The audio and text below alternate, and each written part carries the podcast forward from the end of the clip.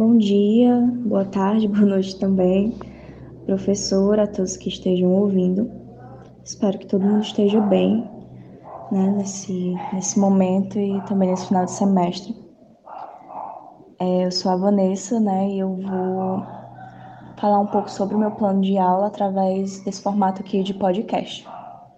Bom, né, como vocês sabem, eu não pude apresentar da primeira vez, né, na data original.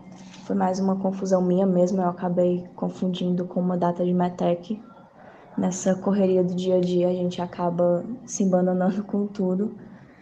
É, dar aula e assistir a aula ao mesmo tempo é sempre meio complicado, né? Trabalhar e tudo mais. Mas vai dar certo, né, gente? Eu tô fazendo nesse formato aqui de podcast juntamente com o trabalho original de podcast, né? Que a gente tem que fazer a partir de uma obra literária, né? Que a gente está postando aqui agora. E assim, originalmente, o primeiro tema que eu pensei seria mais em torno da Grande Depressão, é, década de 30 e tudo mais. Só que quando eu tive acesso ao livro do José de Alencar, né, o Sertanejo, sobre o qual o meu grupo está fazendo o trabalho original, né, do podcast, eu acabei tendo esse desejo de mudar o meu tema, né, e estou fazendo para mais finais do século XIX, né.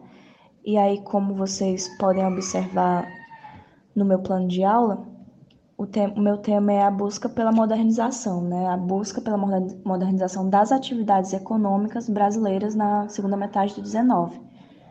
É, mais especificamente, quais atividades econômicas, né? Atividades agrícolas. Então, assim, né? Muito interessante pensar essa questão nacional através do regionalismo, né? Para a gente trazer o Ceará para dentro da conversa, para dentro do, do ambiente nacional e do ambiente internacional, no sentido de que essa essa nova ideologia do progresso aplicada às atividades econômicas, né,